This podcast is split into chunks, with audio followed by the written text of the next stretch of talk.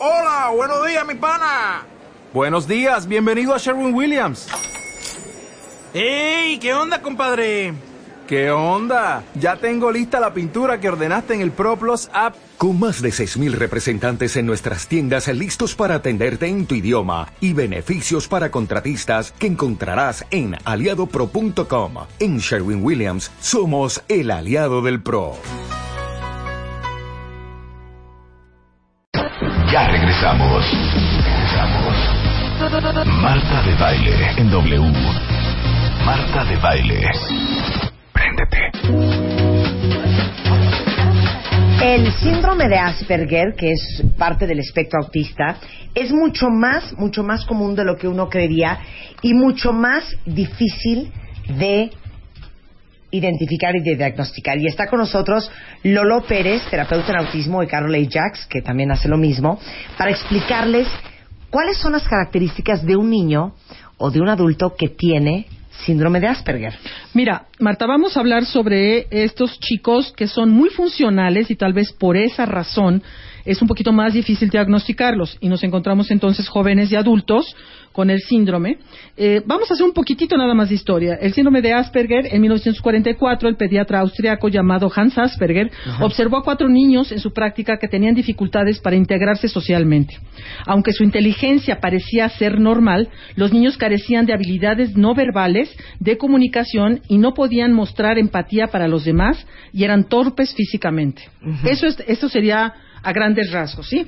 Ahora, hay una serie de características que Carol nos va a decir para que quien nos esté oyendo lo tome en cuenta. A ver, yo quiero solamente decir algo muy rápido. Hemos encontrado a niños Asperger en donde la mamá nos dice, es que es igualito a mi papá, a mi, a mi papá, es igualito a su papá, y claro, lo que no se está dando cuenta la mamá es que el abuelo seguramente tiene Asperger, y el papá ya también trae algo de Asperger, y entonces el niño tiene Asperger. Y eso te da... ¿Es hereditario? No, bueno, tal vez podríamos hablar más que hereditario, es que sí estamos viendo, ¿no? Que en las familias hay ciertas características, aunque no sea completo el síndrome, sí las estamos viendo. Y como mamá te da mucha tranquilidad pensar, bueno, pues si mi, esposo era así de niño, pues que mi hijo sea así de niño no tiene nada de extraordinario, ¿no?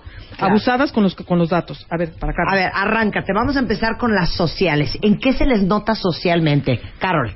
Yo creo que una de las cosas que se va a notar es, por ejemplo, cuando entra en la escuela, en el primer año de primaria o, o el tercero de kinder, un niño típico a la hora de recreo es como, wow, se voy a salir a jugar con mis compañeros y compartimos, estamos hablando sobre muñecos. Y muchas veces en un niño con síndrome de Asperger va a llegar la hora de recreo y él va a salir y le va a interesar las plantas, las coladeras, la bandera, la maestra y vas a notar una diferencia en su socialización. Okay. O sea, que, va con cuestiones de la empatía también y sus intereses muchas veces también vamos a ver que son niños que tienen intereses muy diferentes. Por ejemplo, en niños a veces vienen lo de los dinosaurios, mitología, Japón pero eh, igual cualquier niño le puede gustar eso, pero ellos ya saben muchísima información sobre eso. O sea, son como monotemáticos y obsesivos con ciertos temas. Sí, algunas veces son temas muy extraños como placas de coches y algunas veces pueden ser cosas pues como historia o literatura. O sea, no siempre es algo fuera de común, pero o sea, de veras saben mucho y les interesa mucho y quieren aprender mucho y averiguan todo de ese tema. Es la intensidad o también a veces, por ejemplo, en cuestiones de deportes, a algunos les suele gustar mucho un equipo, por ejemplo, de fútbol y saben todos los, los jugadores, cuánto ganan, todo, pero lo llevas al partido y no lo ves que lo disfruten como los demás. O sea, les gustan los hechos de los uniformes, los números, las cifras. Pero nosotros cuando estamos en el partido estamos, sí, yes, pateó, van, lo vives. Para ellos, o sea, no siempre, pero en muchos casos sería que le gusta más hacer los datos y la información que la vivencia y la experiencia. Otra cosa que podemos hacer, a veces las cosas las toman muy literales. por ejemplo, le dices, ay, o sea, o sea, se quedó con el ojo cuadrado y dice, ¿cómo? Pues los ojos son como volados. O sea, o el otro día estamos hablando con un niño y dice, pues no vale la pena que te manches las manos por él. Y dice, pues no, pues mejor me las lavo. o sea, no entienden eso del doble significado. Y chistes, a veces hay una confusión porque nos dicen, no, mi hijo sí entiende chistes, pero son chistes visuales, por ejemplo, cuando la silla se cae y todos se ríen o algo así que se ve, pero ya cuando son chistes de doble sentido, a veces les cuesta más. Y a veces hasta inclusive ríen con los demás, pero si le preguntas, o sea, ¿por qué fue chistoso? Ahí sí ya les cuesta decirlo. Y también, volviendo a los temas, por ejemplo, cuando uno platica con ellos acerca de los temas que les gusta, o sea, pueden tardar horas y te explican todo, y va, pero si le empiezas a preguntar, o sea, ¿cómo te llevas con tu mamá? ¿Qué te hace sentir feliz? ¿Qué te da pena? Sobre emociones, eso sí les cuesta mucho más y notas o sea, como que ya te empiezan a costar bien, mal, o sea, cosas muy, o a veces cosas que no van tan de acuerdo con lo que estás platicando. Entonces, por lo mismo, cuesta entablar una conversación con ellos, al menos que sea del tema que le gusta. También podemos ver cosas, por ejemplo, alteraciones sensoriales, no en todos, pero en muchas veces, por ejemplo, la escritura en la escuela, la maestra dice, es que es flojo para escribir y no quiere escribir y su letra está fatal. Y realmente para ellos es real esa dificultad de escribir, o sea, suele ser de una dispraxia a la hora de coordinarse en la mano. Y hay muchos estímulos ahí presentes, la maestra está hablando, está escuchando otras cosas y pues le cuesta copiar la tarea. También ante los sonidos, muchas veces hay niños que las mamás dicen, por ejemplo, pasaba la licuadora, el cohete, la música y tapaban los oídos. Sin embargo, por ejemplo, su canción preferida lo pone 20 veces y sabe todo el diálogo de todas las novelas. Entonces hay alteraciones también, lo que puede ser auditivas en ellos. Eh, muchas veces también en cuestiones de memoria, tienen increíble memoria para detalles. O sea, saben muchísimos detalles de cosas pero cuando van a un lugar y dices, ahora pues haz la inferencia como de completo lo que está pasando. Mira, esa muchacha se cayó y qué pasó, qué siente, eso sí le costaría más explicarlo. Ok.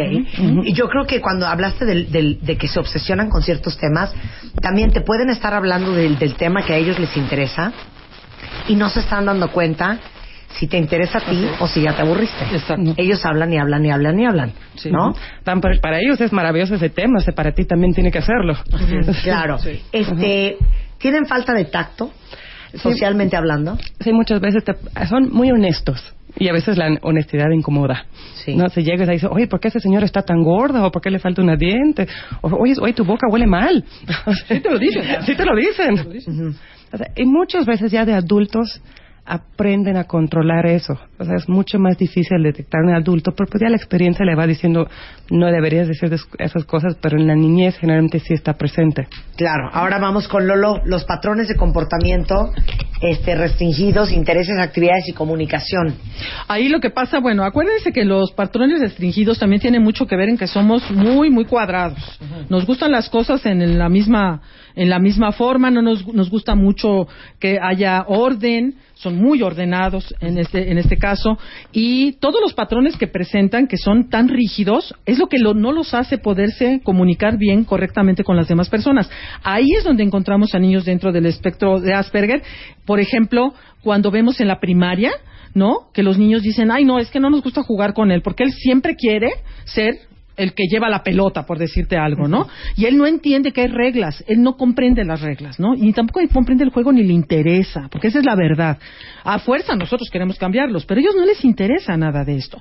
Pero su inteligencia, son muy buenos, muchos de ellos buenísimos en la escuela, los hace seguir en la escuela sin ayuda. A lo que voy es que ni terapia ni la mamá se ha dado cuenta, o bueno, se ha dado cuenta, pero te digo, como el papá se comporta igual, ah, pues entonces es O eso. te voy a decir con qué se puede confundir. Es un niño brillante. Ah, claro, es listísimo. Es Entonces, listísimo porque no hace cuenta que no tuviera cinco años. Así es. Y no es normal que un niño de cinco años se comporte como si tuviera 30, ¿no? Sí, sí, claro.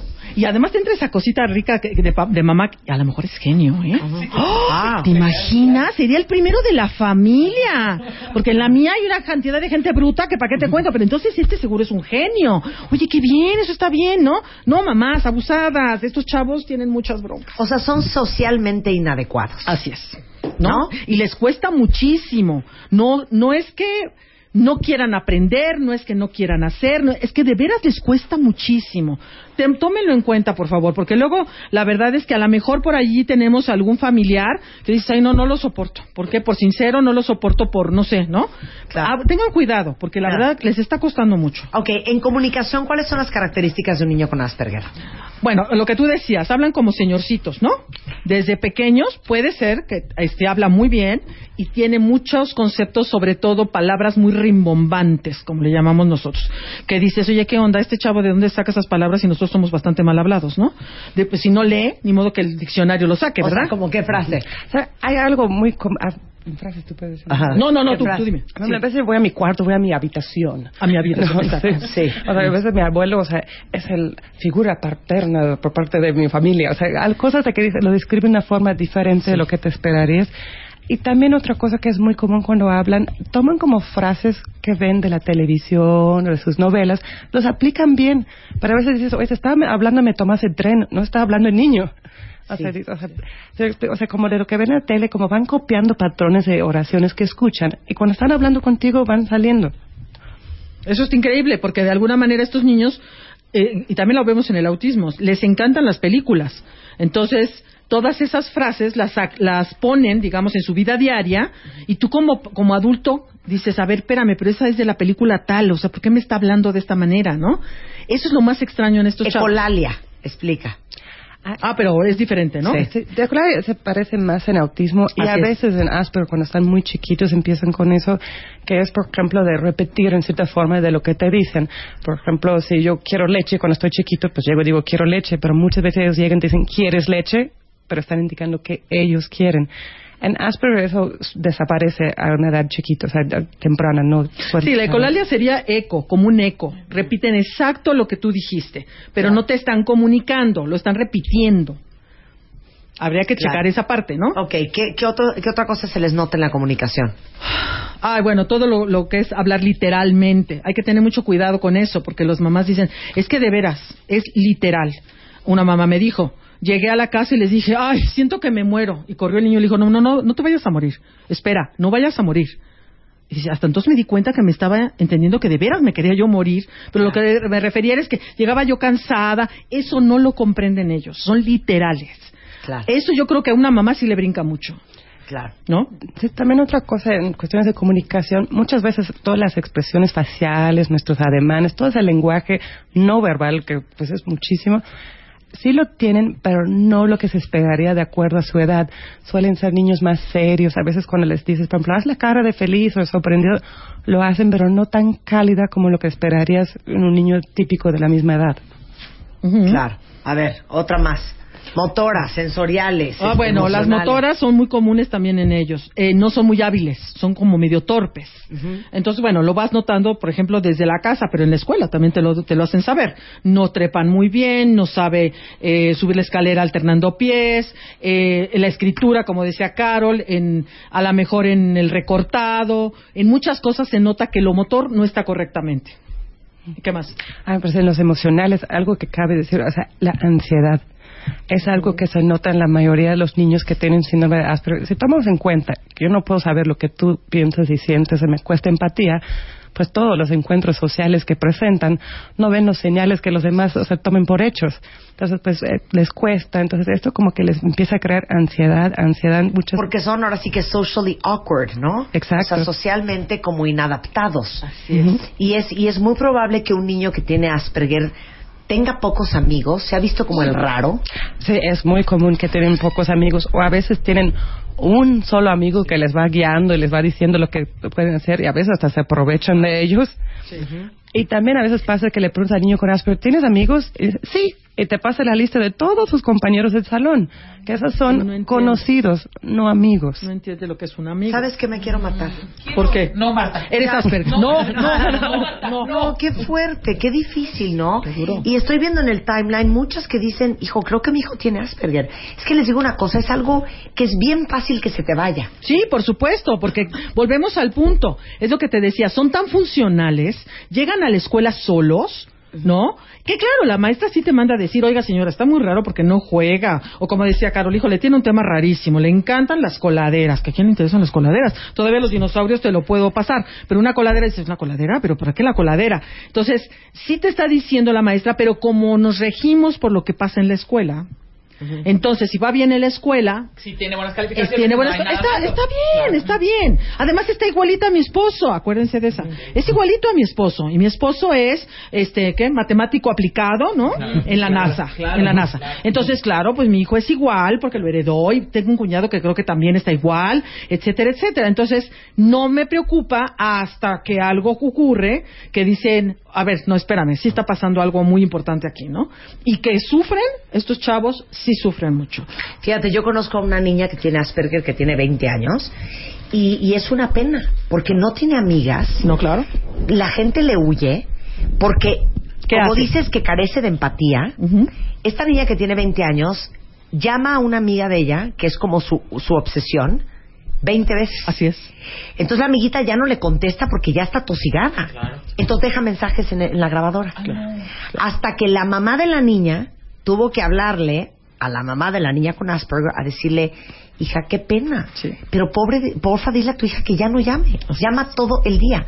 Entonces, es horrible no diagnosticarlos a tiempo porque el mensaje que reciben de la sociedad es, De rechazo. es de rechazo. ¿no? Es de, re- es de rechazo y no es culpa tampoco de la sociedad, ¿eh? Porque también pongámonos del lado, del lado de la niña que está recibiendo la llamada. O sea, sí, Claro. espérame, tenemos que, que ponerle un alto a esta niña.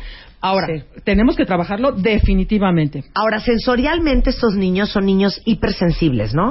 Ah, Muchas depende. depende, todo se varía. de- algunos tienen mucha dificultad, otros, otros menos.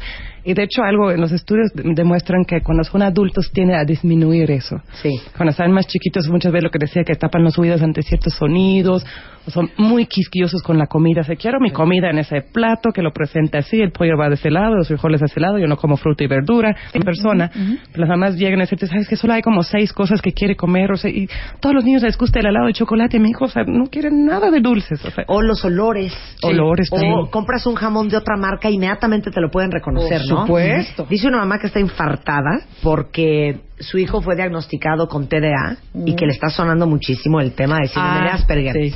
Se confunde mucho, ¿no? Sí, lo que pasa es que acuérdate que mucha gente no lo conoce. Entonces, lo más cercano, pues dices, es un déficit de atención o alguna cosa de este tipo. Hay que conocer el síndrome, saberlo diagnosticar correctamente y también a muchas maestras en la escuela les puede sonar el alumno, porque te digo, estos niños sí llegan a la escuela, vas en secundaria, prepa, universidad, muchos se llegan a casar. Estamos hablando de algo totalmente diferente al autismo, ¿eh? Claro. No quiere decir que por eso nos vaya muy bien. Nos va a regular son, bastante regular son. Pero sí su, su potencial es muy distinto. Ahora, aquí sí hay que acotar algo. El niño con autismo no se percata de ser tan diferente. El niño Asperger se percata perfectamente de que lo es. ¿Sí me doy, sí me, sí me doy a entender? O sea, como que les dicen en terapia. Ah, no, no, no. Bueno, a lo que me refiero es que como niño con autismo, Sí. aunque estés muy bien y todo lo que quieras, de alguna manera ese es tu modo de vida. Así es, así eres tú. Tú pasas por ahí. Pero el de Asperger sí se percata, yo soy totalmente distinto. A mí la gente no me quiere. A yo mí no me valgo interesan la otras pena. cosas. A mí me interesan otras cosas. Yo no quepo en este mundo. ¿Qué voy a hacer Yo con no mi juego vida? como ellos, no me divierte lo Ellos que les sí, divierte a ellos. Ellos sí yo me doy cuenta. cuenta que se están burlando de mí, Ah. lo veo- pero no entiendo por qué se están burlando de mí. O sea, yo quiero ir a jugar con esos niños, quiero estar con ellos, pero no entiendo qué estoy haciendo mal. Qué Claro. duro, qué duro, la verdad, ¿no? Qué duro. Sí, Carol tiene algo, porque en niñas es un poquito más difícil.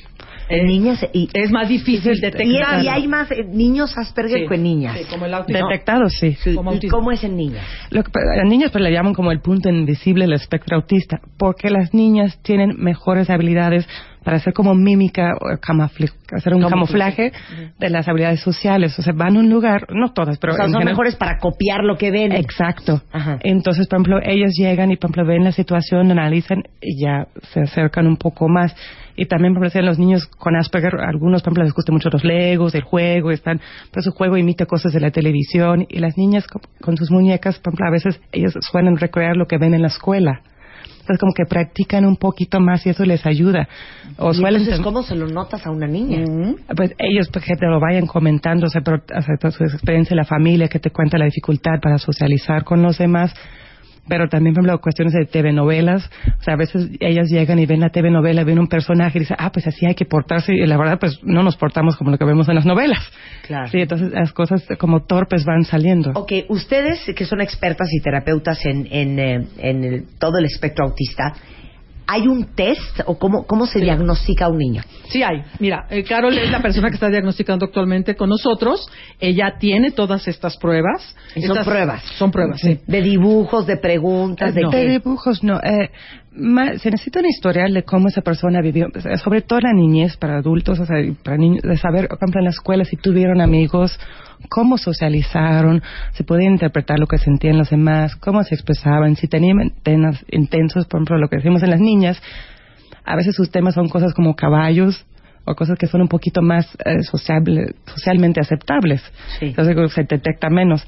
Pero de, de ir, como toda esa información ahí, y también hay muchos test que se pueden poner, por ejemplo, con diferentes caras, o ponerles a ver o dibujos que expliquen lo que está pasando en esa situación. Que muchos niños lo ven de inmediato y dicen, ah, pues él está enojado porque le robó eso, cuando ves una imagen de alguien robando unas galletas. Claro. Y le das, pero pues las galletas tienen chocolate, o, o yo tenía los chocolates que mi mamá me hizo. O sea, a veces le cuesta No, no un poquito más.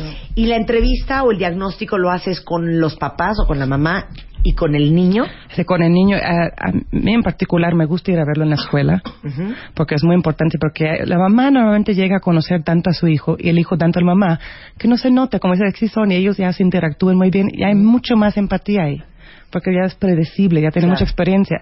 Pero cuando van a la escuela y ya, o sea, los otros compañeros no conocen tanto como ese niño, ni él a ellos, ahí es cuando vas a ver realmente que le cuesta socializar. Claro. Oye, preguntan aquí, Sheldon Cooper de The Big Bang Theory, ¿tiene Asperger? Es un personaje basado en síndrome de Asperger, obviamente pues de una forma chusco y, y varias cosas, pues es, es cómico, pero eh, sí hay muchas características de él, o sea, que personas... pues, Claro. ¿Qué van a hacer las mamás que están escuchando, los papás, que están empezando a sentir que su hijo tiene Asperger? Bueno, dos ¿A dó- cosas. ¿Por dónde empiezan? Nos vamos eh, a que les damos nuestras páginas. Ahí viene alguna información que les puede ayudar a saber, oye, no, pues mi hijo sí está presentando varios de los síntomas. Les doy las dos páginas. Es www.autismoterapia.com y www.aspergerterapia.com. Entren a esas páginas y chequen lo que hay ahí para que se puedan se puedan dar una idea. Esa es una. Otra, el niño está en la escuela, pero hay unos- muchos niños que no están en la escuela. Pues por lo mismo, por todo esto que estamos hablando. En la etapa preescolar está el CEDI en Coyoacán, en Londres, en donde estamos trabajando nosotros, en donde estos niños tienen cabida. Así es que es un colegio regular, es un colegio que nos ha abierto las puertas maravillosamente para trabajar con niños dentro del espectro autista y en donde también tienen cabida los niños con Asperger. Y si quieren contactarlas a ustedes porque quieren que les haga la evaluación Ah, sí. del niño, porque les digo una cosa, Sí, sí se puede. El instinto de la madre rara vez se es. equivoca. Entonces, Así si es. ustedes tienen a su hijo y han escuchado este programa y ya se quedaron con el run run, no se queden sin hacer nada. Así es. Si ustedes tienen a su hijo que ha sido diagnosticado con TDA y después de escuchar este programa ya están teniendo dudas si en realidad es TDA o es síndrome de Asperger, no se queden con los brazos cruzados. Ahí les van los teléfonos de Lolo y de Carol. Sí, ¿Ok? eh, pueden llamar al 56 59 29 18. Hay una grabadora ahí, pueden dejar el recado. Celular 044 55 34 86 53 13 con Lolo. Y también te voy a pedir un favor muy grande, Marta. Claro. Cuando nos hagan las, eh, las citas, que por favor asistan. O que cancelen, porque nos está pasando que hacen la cita y no aparecen. Y no Qué aparecen. educación. y no no, aparecen. O sea, no me dejen en mal. ¿Qué no, les pasa? no. O sea, háblenos y díganos, no podemos ir, mira, se me atravesó algo, luego te llamo, perfecto, pero no dejen pasar la cita porque hay otras personas esperando y se quedan sin, sin la Sin cita. Por favor, se lo suplico. ¿sí? Muy bien, pues muchas gracias, este A ti, eres un Un encanto. placer tenerte aquí. Gracias, Gracias. Carol. Con esto se acabó la fregadera, mi querida Rebeca. Seguro, es que seguro, Rebeca Brigadista, Rebeca Brigadista. Oye, mañana programón, mañana, mañana programón del Día de las Madres, Madres. pre-Día de las Madres, el Día de las Madres es el 10, pero mañana nosotros festejamos a las mamacitas de una manera bastante peculiar. Mario Guerra, Lucy Romero, Ana Mario Irihuela. Mañana vamos a darles el mejor regalo que les podemos dar el 10 de mayo. Conciencia. Hijos más conscientes y mamás más conscientes. Totalmente. Para que aprendamos, de entrada el mensaje de mañana es, adivinen que les tengo una noticia. Nuestros hijos no nos deben nada, ¿eh? Exacto. Lo que hicimos es nuestra chamba y es lo que nos tocaba hacer. Así es que nada de chantajes y manipulaciones y por qué no me has venido a ver. Porque Ey, yo soy tu madre. no nos deben nada a nuestros hijos, ¿eh? De ahí vamos a partir mañana a las 10 de la mañana. Pásenla bien. Esto es Years and Years. Le Marquis en W Radio. Adiós.